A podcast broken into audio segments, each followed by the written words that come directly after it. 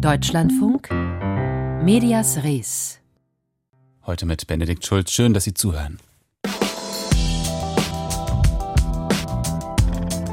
Der Konflikt zwischen den Nachbarländern Armenien und Aserbaidschan im Südkaukasus besteht seit Jahrzehnten. Er ist kompliziert und er ist nun erneut gewaltsam eskaliert, weil Aserbaidschan in der Nacht zum Dienstag das Nachbarland angegriffen hat. Aber an der Berichterstattung über den Konflikt gibt es seitdem viel Kritik, denn die meisten Medien benennen in der aktuellen Situation nicht Angreifer und Angegriffene, sprechen zurückhaltend von Kämpfen und von der umstrittenen Region Bergkarabach, obwohl diese tatsächlich umstrittene Region gar nicht Ziel der Angriffe Angriffe war. Woher kommen diese Unschärfen in der Berichterstattung über den Konflikt? Das ist gleich unser erstes Thema.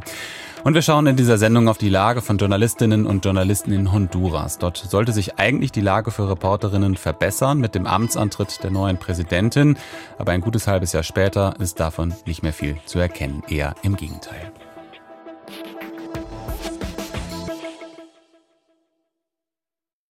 Im Schatten des Ukraine-Kriegs ist in der Nacht auf Dienstag ein anderer Konflikt militärisch eskaliert zwischen den beiden Kaukasusstaaten Aserbaidschan und Armenien.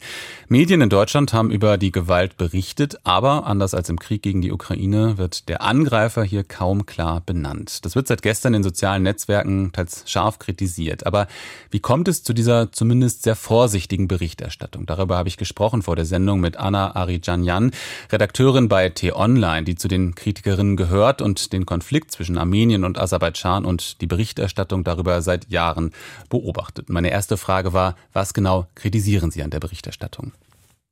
An der Berichterstattung in den deutschen Medien kritisiere ich in erster Linie, dass Armenien und Aserbaidschan als sozusagen gleichwertige Kriegsteilnehmer oder Konfliktteilnehmer angesehen und auch beschrieben werden. Und es findet ein sogenanntes Both-Sidism statt. Also es werden beide Seiten gleichgestellt, es wird, werden die Aussagen beider Parteien sozusagen gleichgestellt, obwohl sehr klar ist und belegt ist, wer wen angegriffen hat und wer der Aggressor ist. Andererseits ist es ja durchaus Vorsicht geboten. Medien hierzulande sind ja auf Informationen angewiesen, die jetzt in diesem Fall zu einem wichtigen Teil von offiziellen Stellen beider Länder geliefert werden. Da ist es doch eigentlich angemessen, beide Positionen auf die Vorgänge abzubilden, oder? Natürlich ist es wichtig und angemessen, alle beteiligten Parteien anzuhören und die Darstellungen aller beteiligten Parteien auch darzulegen in der Berichterstattung. Allerdings sollte das, besonders wie es hier in einem sehr komplizierten Konflikt ist, nie ohne Einordnung passieren. Und das ist das, was in den meisten Fällen fehlt. Es wird sozusagen so ein bisschen he said, she said, also er sagte, sie sagte Journalismus betrieben. Die eine Seite sagt, die andere Seite sagt. Und es wird nicht eingeordnet. Es gibt keine Hintergrundinformationen, wie zum Beispiel die Aussage, Aussagen der beteiligten Parteien eigentlich zu bewerten wären. Einfach indem man guckt, was ist in der Vergangenheit passiert. Gibt es zum Beispiel Fälle, wo sich Aussagen von der einen oder anderen Partei ganz klar als Propaganda, als Lügen, als Falschmeldungen entpuppt haben? Wie ist gerade im Fall von äh, staatlicher Kommunikation, wie ist dieser Staat aufgestellt? Ne? Ist, es, ist es eine Autokratie, eine Petrokratie, eine Demokratie? Gibt es dort freie Meinungsäußerung oder nicht? Und all das das muss man eben in dieser Berichterstattung berücksichtigen und auch dem Leser, der Leserin darlegen, damit sie eben auch verstehen, wie sie denn genau diesen Bericht, diese Nachricht auch einschätzen müssen. Und wie erklären Sie sich das, dass die Berichterstattung, sagen wir mal, unpräzise ist oder dass eben eine solche Einordnung fehlt? Ist es tatsächlich Unwissenheit, weil dieser Konflikt mit der langen Vorgeschichte eben komplex ist und nur von wenigen wirklich durchschaut wird hierzulande? Ich glaube, es spielen verschiedene Faktoren eine Rolle. Natürlich spielt zum einen die Unwissenheit eine Rolle. Klar, nicht alle KollegInnen im Journalismus sind Kaukasus-Expertinnen oder äh, Armenien-Expertinnen oder Aserbaidschan-Expertinnen. Und es fehlt vielfach auch die Zeit, die Kapazitäten, die Ressourcen, sich in einen so komplizierten Konflikt einzulesen. Das ist schon mal klar. Zum einen ist es auch der Zeitmangel. Also wie gesagt, äh, Unwissenheit plus Zeitmangel, wirklich fatale Kombination. Wenn man eine gewisse, mh, einen gewissen Zeitdruck hat, um einen Artikel oder einen Hintergrundbericht zu diesem Konflikt fertigzustellen, dann reicht die Zeit oft nicht, sich sehr, sehr penibel dieser Recherche zu widmen, sondern dann hat man eben vielleicht nur 45 Minuten, eine Stunde, um diesen ganzen Konflikt zu erfassen. Das ist natürlich viel zu wenig. Hm. Und ein anderer Aspekt kommt dann auch nochmal hinzu und das hat weniger mit, mit äh, Unwissenheit oder Zeitmangel zu tun, sondern eher mit einer gewissen Voreingenommenheit. Denn wenn man sich den Konflikt anguckt und äh, die jetzigen Parteien sozusagen anguckt und schaut, wer wen unterstützt. Aserbaidschan wird ganz klar und deutlich von der Türkei unterstützt, von Erdogan und Armenien hat zumindest laut offizieller Stellungnahme die Rückendeckung von Russland. Ob das jetzt so tatsächlich zu bewerten ist, sei mal dahingestellt. Aber es heißt immer in der offiziellen Berichterstattung, Russland sei die Schutzmacht Armeniens. Und wenn man sich als JournalistInnen diese, diese Darstellung mal anguckt, dann formt sich natürlich, ob man will oder nicht, sofort eine Voreingenommenheit und man denkt sich, hm, Russland, da war ja was, die richten gerade in der Ukraine wirklich eine absolute Katastrophe an und wenn Russland jetzt ein anderes Land unterstützt, hm, vielleicht könnten das die Bösen in Anführungsstrichen sein, ohne dass man das tatsächlich bewusst denkt, aber diese Voreingenommenheit arbeitet dann in einem drin. Was sagt es denn eigentlich aus über die Situation deutscher Auslandsberichterstattung, wenn jetzt für einen solchen Konflikt, der ja nicht erst in der Nacht auf Dienstag begonnen hat, sondern schon länger vorhanden ist, schon länger schwelt, wenn dafür nur wenig Expertise da ist und auch nur wenig Zeit oder Bereitschaft, auch in solche Expertise zu investieren? Zum einen muss man sich anschauen, dass so ein Konflikt natürlich nicht im luftleeren Raum passiert und jetzt aktuell auf der Erde so viele Konflikte, Kriege und Krisen herrschen. Und wenn sich eine Redaktion auf die Fahne geschrieben hat, das Weltgeschehen abzubilden, dann kann man sich natürlich nicht auf eine Sache konzentrieren. Das ist klar. Also man muss dann auch so ein bisschen Prioritäten setzen, man muss abwägen, man muss gucken, was für Ressourcen haben wir, wie viel Zeit haben wir, welche Kapazitäten haben wir überhaupt. Also ganz klar ist es eine, eine Priorisierung und in jedem Fall entweder eine bewusste oder eine unbewusste Entscheidung, um in ein Thema Zeit und Manpower sozusagen zu investieren. Und zum anderen ist es natürlich auch fehlende, fehlende Personen vor Ort. Natürlich kann sich nicht jede Redaktion leisten, einen Korrespondenten, eine Korrespondentin in Armenien, Aserbaidschan oder sonst wo auf der Welt abzusetzen. Sonst hätte man in 180 Ländern Menschen sitzen. Mhm. Das funktioniert natürlich nicht. Deswegen muss man sich zum Beispiel auf freie Korrespondenten vor Ort verlassen. Man verlässt sich ganz, ganz viel auf Nachrichtenagenturen, ne, DPA, AFP und so weiter. Und auch die haben begrenzte Kapazitäten, begrenzte Ressourcen. Das sehe ich zum Beispiel, das beobachte ich ganz oft, wenn Hintergrundinformationen oder auch fertige Stücke von DPA oder AFP oder EP angeliefert werden. Auch die haben Lücken, auch die sind mehr oder weniger bewusst oder unbewusst voreingenommen oder betreiben auch Both-Sidism ohne, ohne einzuordnen. Also auch das ist kritisierenswert. Aber eine Redaktion hat nicht Zeit, jede Agenturmeldung nochmal zu prüfen. Also das, das funktioniert einfach im, im Nachrichtenalltag nicht. Berichterstattung über einen Konflikt, der weit entfernt zu sein scheint. Über Kritik an der Berichterstattung über den Konflikt zwischen Armenien und Aserbaidschan habe ich gesprochen vor der Sendung mit der Journalistin Anna Arijanyan.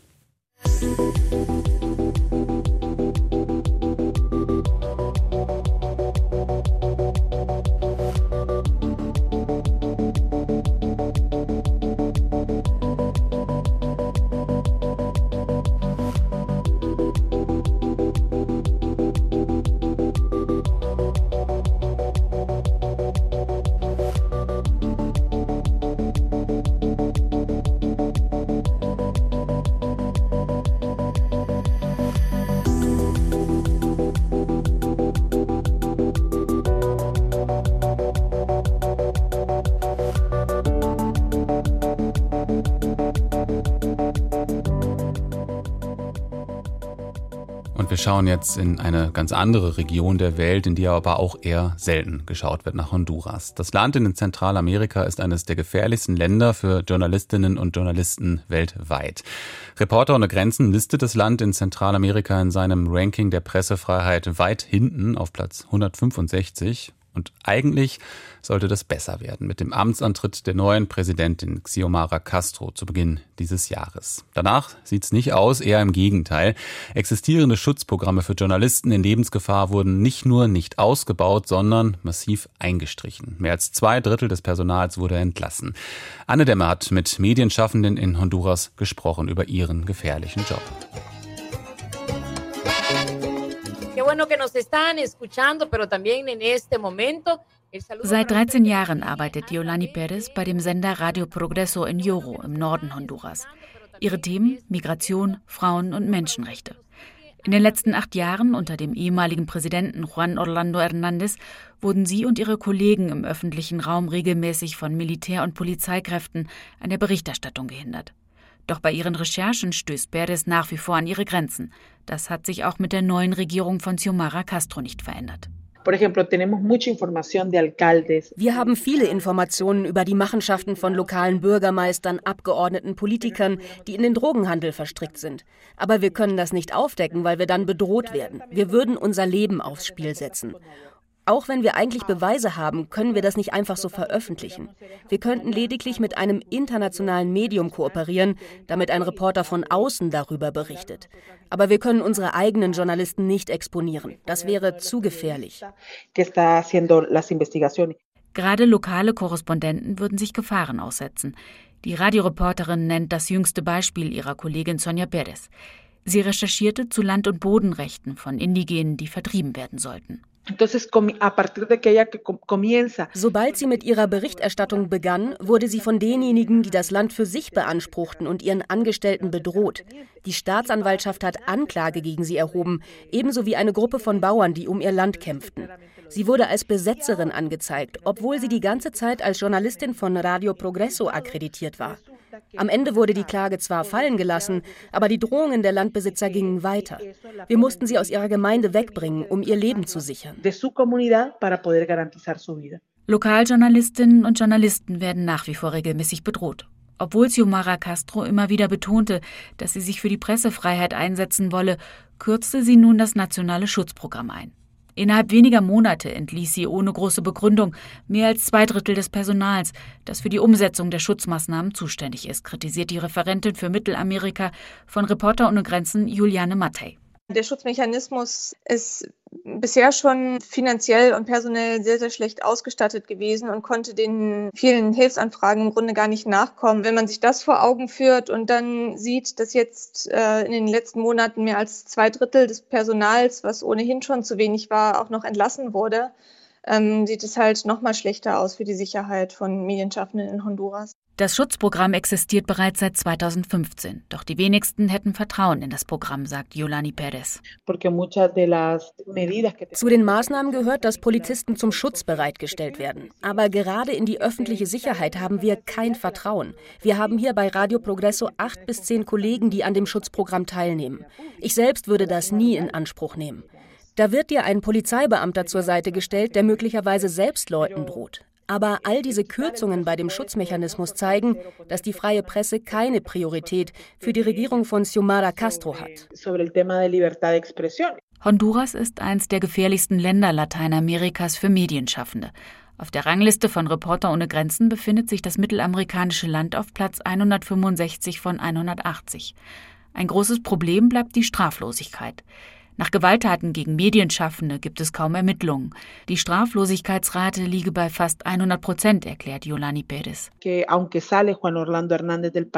Auch wenn Juan Orlando Hernández mittlerweile wegen Drogenhandels in die USA ausgeliefert wurde, gibt es nach wie vor Richter und Staatsanwälte, Beamte aus seiner Amtszeit. Die kriminellen Strukturen sind weiter intakt.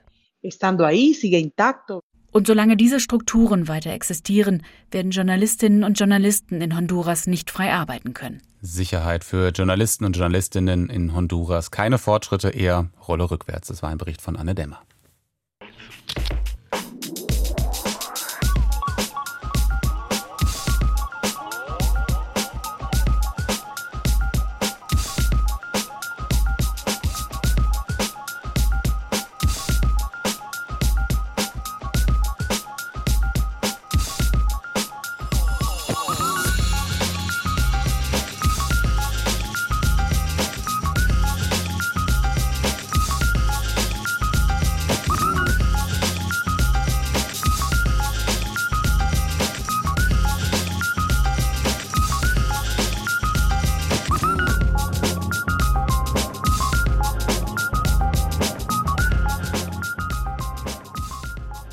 Wann ist eine Nachricht eine Nachricht und wann nicht? Vor der Frage stehen Nachrichtenredaktionen ja jeden Tag aufs Neue.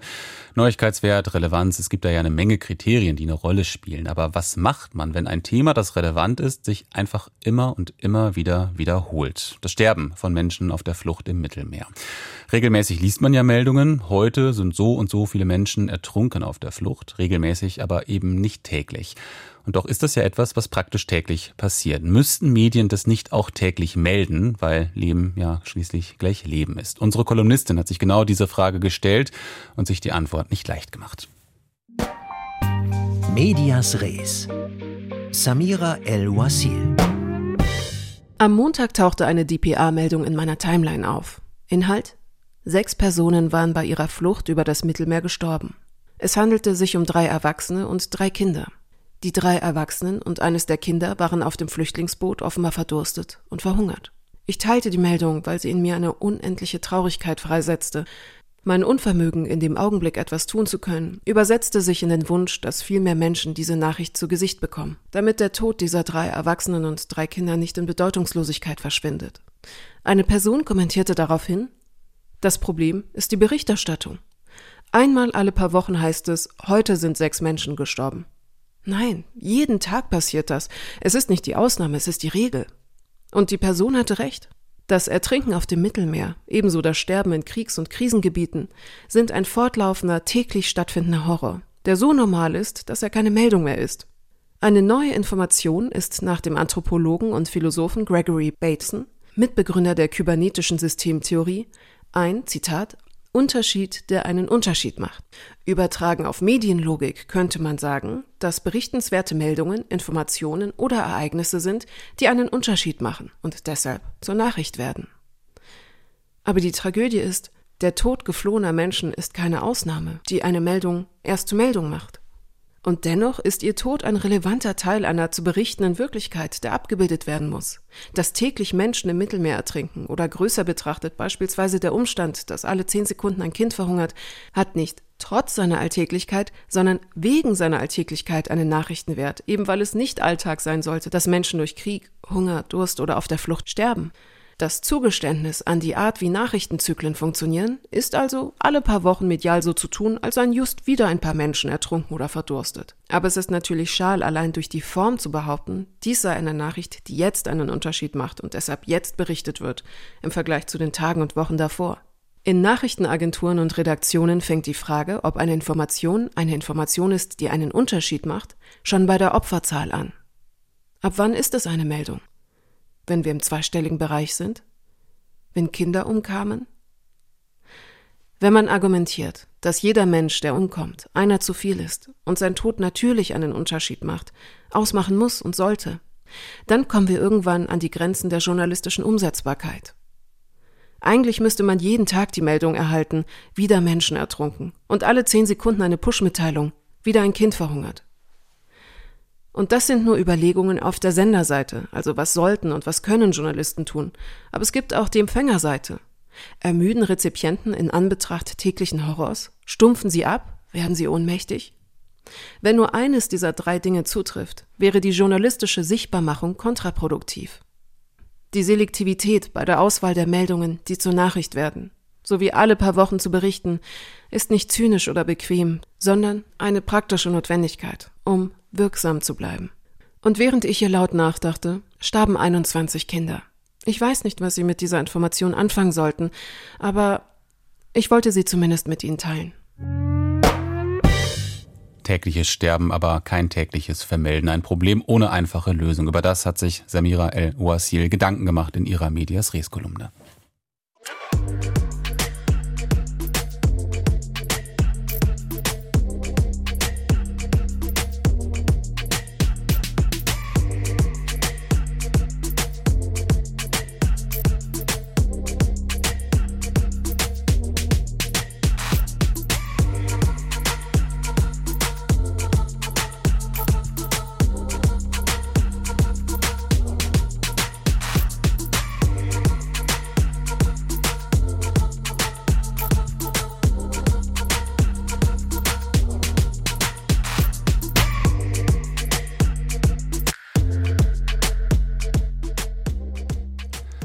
Muss er oder muss er nicht? Muss Elon Musk Twitter kaufen oder kann er sich die rund 44 Milliarden Dollar sparen? Die hatte er im April geboten für die Übernahme von Twitter und dann im Juli gesagt, nein, doch nicht. Darum dreht sich seit Wochen ein Rechtsstreit, denn das Unternehmen besteht auf der geschlossenen Vereinbarung. Jetzt haben auch die Twitter-Aktionäre dem Übernahmedeal zugestimmt. Was das bedeuten kann, berichtet Katharina Wilhelm aus Los Angeles. Im Streit um die Übernahme des Social-Media-Dienstes Twitter ist der Tech-Milliardär Elon Musk weiter unter Druck geraten. Die Twitter-Aktionäre haben, wie erwartet, dem Übernahmedeal zugestimmt. Das gab das Unternehmen am Dienstag nach einem außerordentlichen Aktionärstreffen bekannt. Tesla-Chef Elon Musk wollte Twitter für 44 Milliarden Dollar kaufen. Musk hatte dann aber einen Rückzieher gemacht. Als Grund nennt er angebliche Falschaussagen von Twitter zur Anzahl von Fake-Nutzern und Bots auf der Plattform.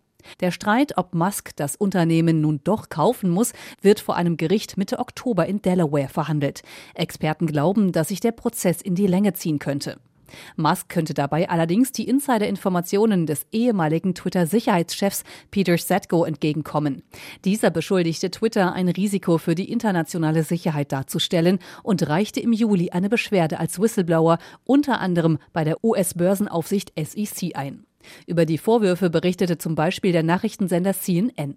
Demnach gehört zu den Kritikpunkten ZGOs, dass viele der etwa 10.000 Twitter-Mitarbeiter Zugang zu zentralen Systemen des Dienstes und auch der Nutzerdaten wie Telefonnummern hätten. ZGO kritisierte Twitter am Dienstag bei einer Senatsanhörung in Washington erneut als tickende Zeitbombe an Sicherheitsschwachstellen. Twitter hat die Anschuldigungen bislang zurückgewiesen und ZGO wiederum vorgeworfen, seinem früheren Arbeitgeber schaden zu wollen. Elon Musk nahm Setkos Vorwürfe in seine Klage mit auf. Der Whistleblower könnte so möglicherweise eine entscheidende Rolle in dem Prozess spielen. Ein Mann kauft ein und will am Ende die Ware doch nicht haben. Ware im Wert von 44 Milliarden US-Dollar. Über den aktuellen Stand rund um den Übernahmestreit zwischen Twitter und Elon Musk war das Katharina Wilhelm. Und noch ein Rechtsstreit rund um einen Internetkonzern ist heute Thema. Da geht es um Google. Ein Rechtsstreit, der heute vorläufig ein Ende gefunden hat. Denn die Klage des Unternehmens gegen eine Milliardenstrafe der EU-Kommission, die ist weitestgehend gescheitert. Worum geht's? Schweiz.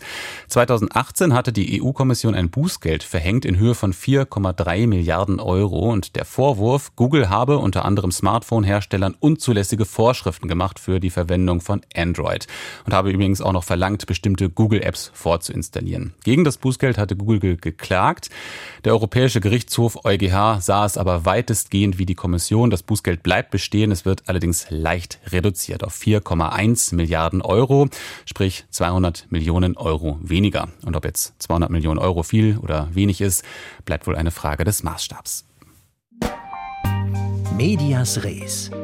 Die Schlagzeile von morgen. Mein Name ist Thorsten Büker. Ich leite hier in Jena die Lokalredaktion der Ostthüringer Zeitung und der Thüringischen Landeszeitung. Und es geht eigentlich um ein Thema, was irgendwie typisch für Jena ist. Stichwort ist E-Commerce is coming home, auch wenn es vielleicht einen vergleichbaren Studiengang schon an der Ernst-Abo-Hochschule gibt. Aber Fakt ist, dass in Jena zehn große Unternehmen aus der Digitalbranche sich an der neuen Professur für Wirtschaftsinformatik beteiligen und die wird den Schwerpunkt E-Commerce haben und Digital Business. Und der Start an der Friedrich-Schiller-Universität ist im kommenden Sommersemester, also 2023 eine W3-Professur, was den Stellenwert unterstreicht. Und zum Ende dieser Ausgabe von Medias Res noch eine aktuelle Meldung. Kai Gnifke, Intendant des SWR, übernimmt ab 2023 den ARD-Vorsitz. Das haben die Intendantinnen und Intendanten bei ihrer Versammlung in Bremen heute beschlossen. Dass er den Vorsitz übernimmt, das war eh geplant. Er macht es aber nach dem Rücktritt der RBB-Intendantin Patricia Schlesiger nun ein Jahr früher als geplant. Und das war's für heute mit Medias Res. Hier gibt's gleich die Nachrichten und dann im Anschluss den Büchermarkt. Dort ist dann Maike Albert am Start und sie hat unter anderem das neue Buch des Autors Heinz Helle im Programm, das diese Woche neu erschienen ist. Ich bin Benedikt Schulz und im Namen des Medias Res Teams sage ich Tschüss, machen Sie's gut.